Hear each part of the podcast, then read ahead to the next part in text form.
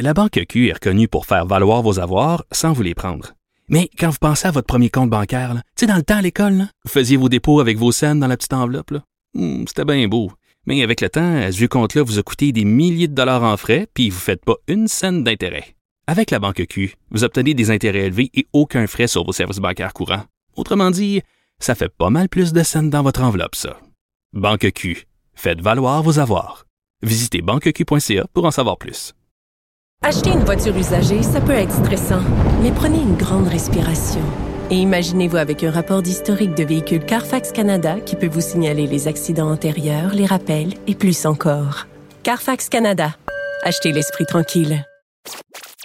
Pour que l'argent fasse le bonheur, mêlez-vous de vos affaires. Avec Yves Daou et Michel Girard.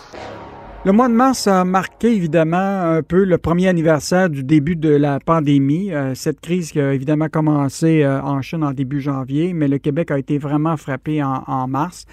Elle a imposé des pauses économiques aux entreprises dans plusieurs secteurs euh, industriels, les commerçants. Aujourd'hui, on se retrouve avec des tours à bureaux un peu vides, des commerces fermés, des entreprises sur le bord de la faillite.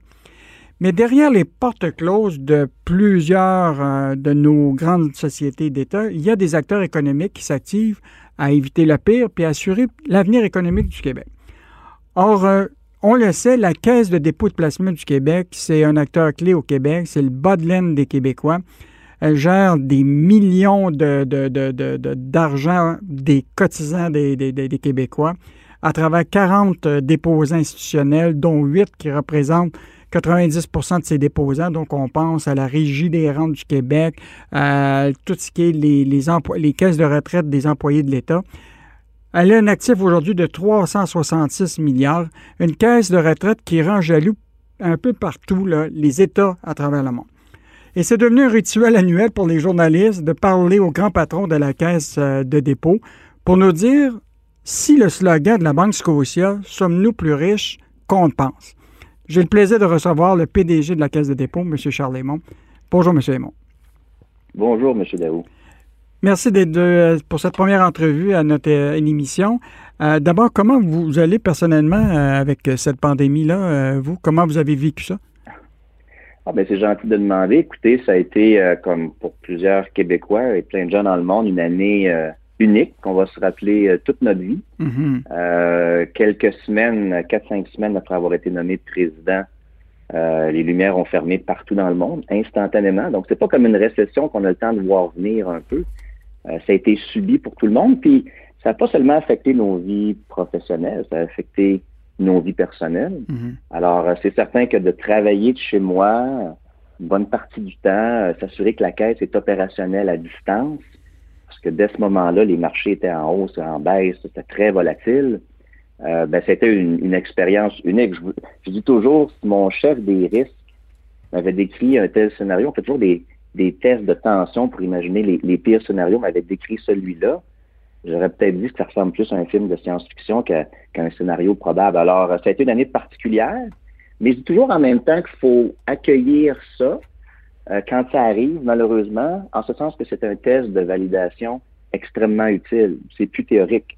On voit ce qui fonctionne très bien dans l'organisation, ce qui est solide, puis on voit où est-ce qu'on a des, aménagements, des ajustements. Monsieur, faire. Monsieur Aymon, est-ce que la Caisse était prête à faire face à cette crise-là euh, dès le départ? Puis y a-t-il quelque chose que vous avez, vous allez changer compte tenu de ce que vous avez vu par rapport à cette crise-là qui a frappé aussi rapidement, de la façon que vous allez investir dans l'avenir?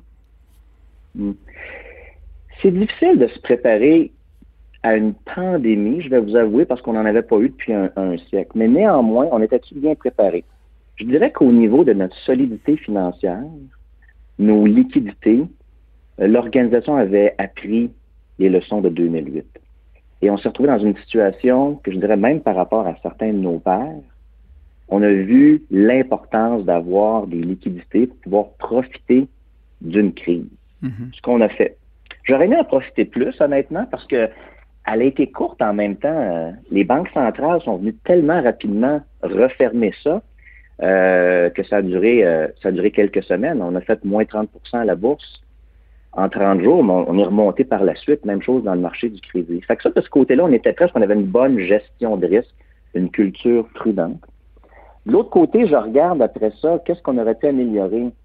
Euh, peut-être que je dirais qu'au niveau de notre euh, portefeuille marché boursier, se donner un petit peu plus d'outils ou de cartes dans notre jeu pour avoir, je dirais, un, équilibre dans les styles d'investissement qu'on va toujours rester prudent, un investisseur à long terme, on gère les épargnes des Québécois, mais avoir un petit peu plus d'exposition à différentes sortes de choses, un dosage. Donnez-moi donc un exemple d'une carte que vous auriez aimé ça jouer.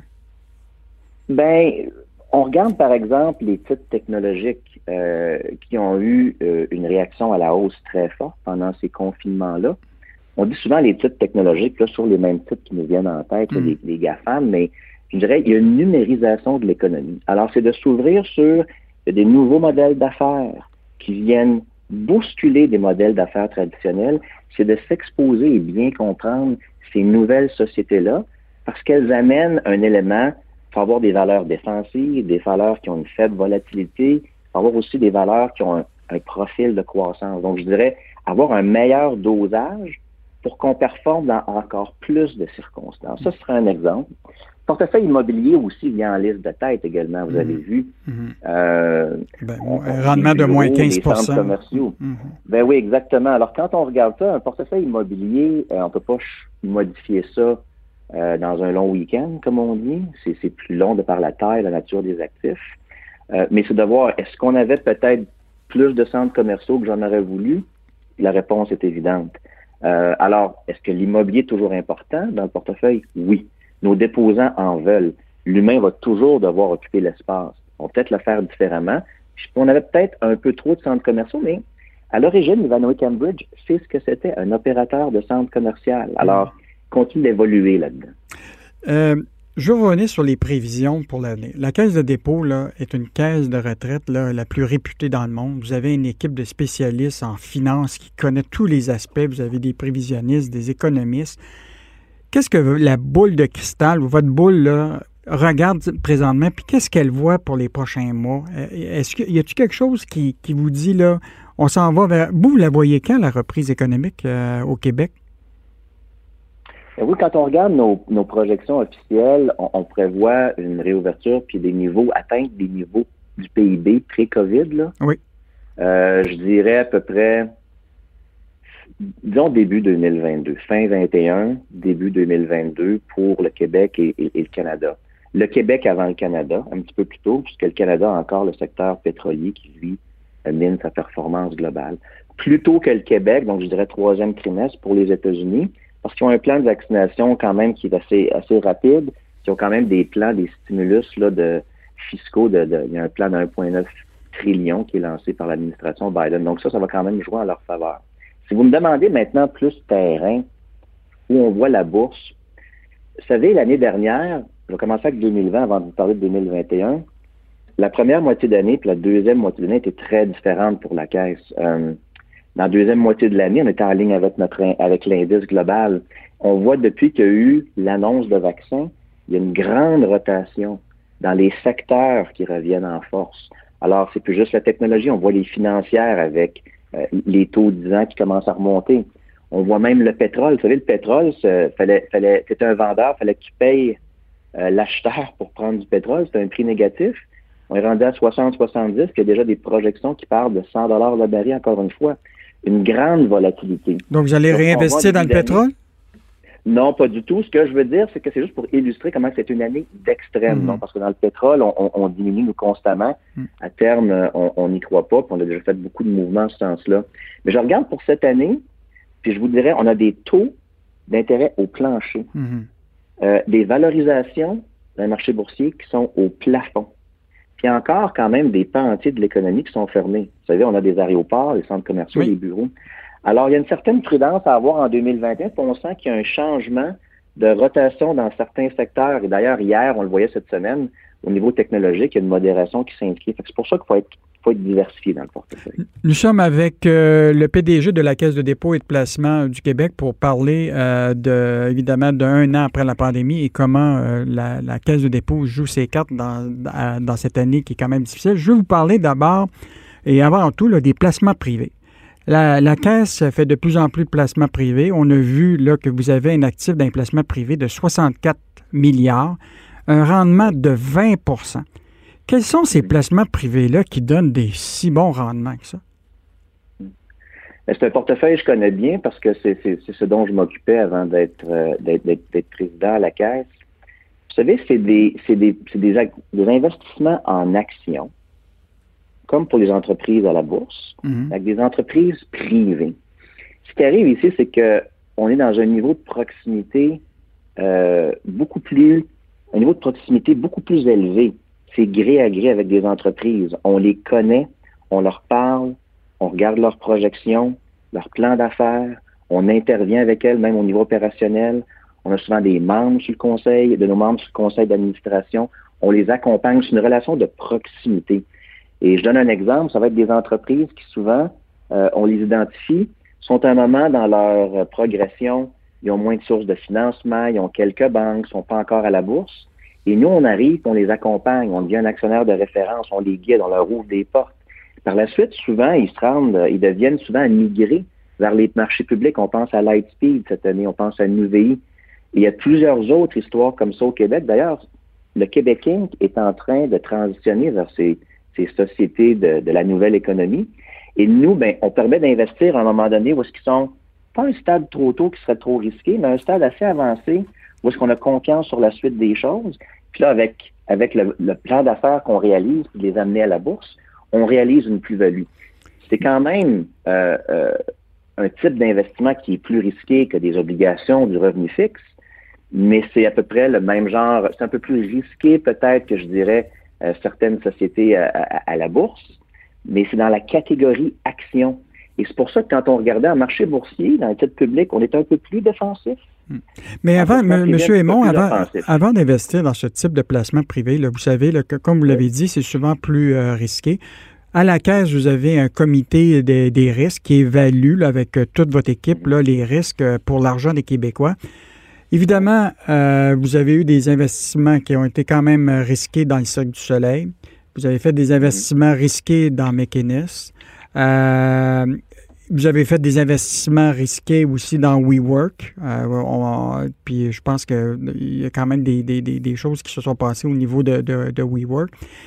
Ce comité des risques-là, là, évidemment, quand vous faites l'analyse de tout ça, pourquoi les Québécois ne peuvent pas avoir accès aux documents qui parlent justement de l'évaluation que vous faites des risques dans ces placements-là? Bien, écoutez, premièrement, euh, c'est des transactions, c'est des sociétés de nature privée. Euh, s'il fallait révéler publiquement toutes leurs informations, des éléments concurrentiels là-dedans, ces sociétés-là ne voudraient pas interagir avec la caisse. S'ils sont privés, c'est parce qu'elles ne veulent pas, elles n'ont pas de, divulgation publique. Alors, vous comprenez que c'est même pas une question de la caisse, c'est plus au niveau de ces sociétés-là également. Non, mais on ne mettra, pas en, on, mettra pas en doute le jugement de la caisse. C'est juste que les Québécois puissent comprendre que si la caisse y va, on comprend c'est quoi les risques. Comme par exemple une cimenterie euh, à part Daniel, euh, puis en plus, à la fin, la caisse est retrouvée comme opérateur, ce qui n'est pas vraiment le rôle de, de, de, de la caisse. Il me semble que c'est important de, parler de ça aux Québécois. Mais je pense que je suis assez transparent quand je parle aux gens de ce qu'on voulait faire. Quand on regarde euh, une société comme McKinnis, vous savez, on regarde souvent à travers la lentille, les, placements au, Québec, la sont, sont ses meilleurs placements de l'institution. Alors ça, c'est la première chose que j'aimerais que les Québécois soient rassurés. Nos placements ici sont nos meilleurs placements depuis des années dans toute l'organisation. Alors, il y a certaines exceptions. Puis un mécanisme, vous avez vu cette année, on réussit à la fin, je suis d'accord avec vous, on n'aurait pas dû se retrouver à la fin un opérateur euh, d'une cimenterie. Euh, je l'ai mentionné plusieurs fois. Mm. Puis quand arrive, la, la, caisse ne gère pas ces sociétés-là. On est un investisseur. Mais quand la société ne performe plus, ben là, on s'implique pour trouver une solution. Puis dans le cas de Mécanisme, c'était une solution, euh, de mon point de vue, pratiquement inespérée. En pleine COVID, on a trouvé le meilleur opérateur pour ça au lieu d'avoir un actif seul déficitaire, il est maintenant au sein d'une co-entreprise, un opérateur stratégique qui fait de l'argent depuis 100 ans dans des cimenteries.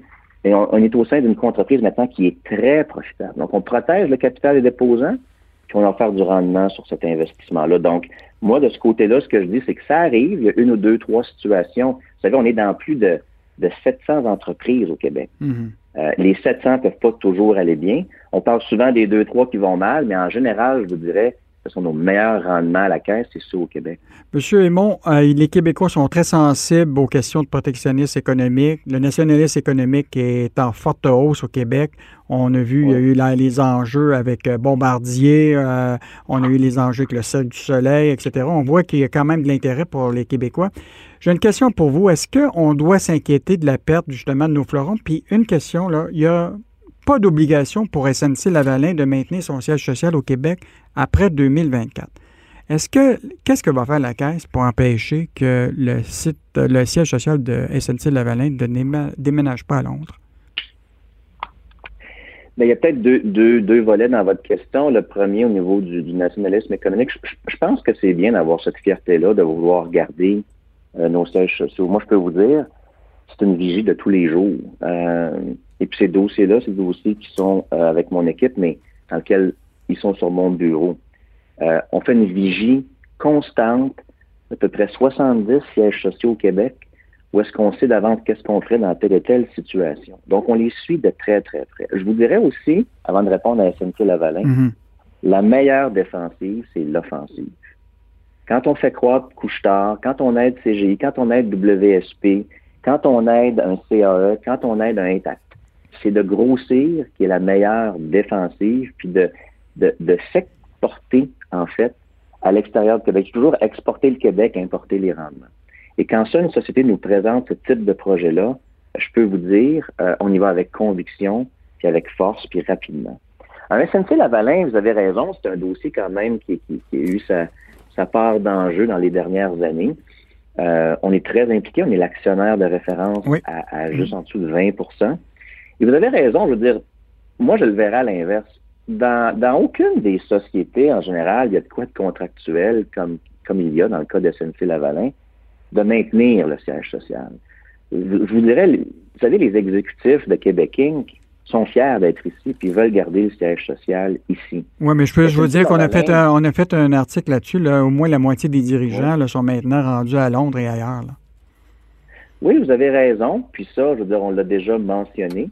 Euh, mais ça ne veut pas dire parce que les dirigeants euh, sont d'ailleurs, qui ne sont pas euh, basés ici, ou pas sensibles au fait que la société elle a son héritage puis son histoire ici. il pourrait y avoir une société qui est du Québec qui veut pas bouger. Il n'y a rien qui empêcherait quelqu'un de vouloir l'acheter. Alors oui, on a, on a demandé ça, nous, parce qu'à l'époque, on avait fait un prêt à SNC. On l'avait exigé comme condition, parce qu'on trouvait que la situation était un petit peu plus délicate à l'époque. Mais dans mes discussions avec la direction, je peux vous dire, quand je parle au nouveau conseil d'administration, parce que ce conseil-là a été changé, il y a un nouveau, un nouveau président du conseil, ça fait partie de nos discussions. Et puis, je vois aucunement un désir chez SNC euh, de changer leur siège social. Mmh. Ça ne veut pas dire qu'un jour, il n'y aura pas une société qui voudrait l'acheter. Ça, c'est un risque qui est présent pour n'importe quelle de nos sociétés. Nous, ce qu'on s'active, c'est de faire grossir et remettre SNC sur pied le plus rapidement possible. En concluant, M. Aymon, euh, ce que je vous propose, c'est l'année prochaine, on se reparle au même moment pour voir ce que vous avez dit aujourd'hui. Euh, ça s'est continué euh, pour l'année 2021. Donc, c'était Charles Aymon, PDG de la Caisse de dépôt et de placement du Québec. Et euh, merci beaucoup pour l'entrevue et on se reparle euh, probablement plusieurs fois, mais on se donne ce rendez-vous annuel euh, en février. C'est noté. Je vous remercie, M. Daoud. Merci. Au plaisir. Au revoir. Au revoir.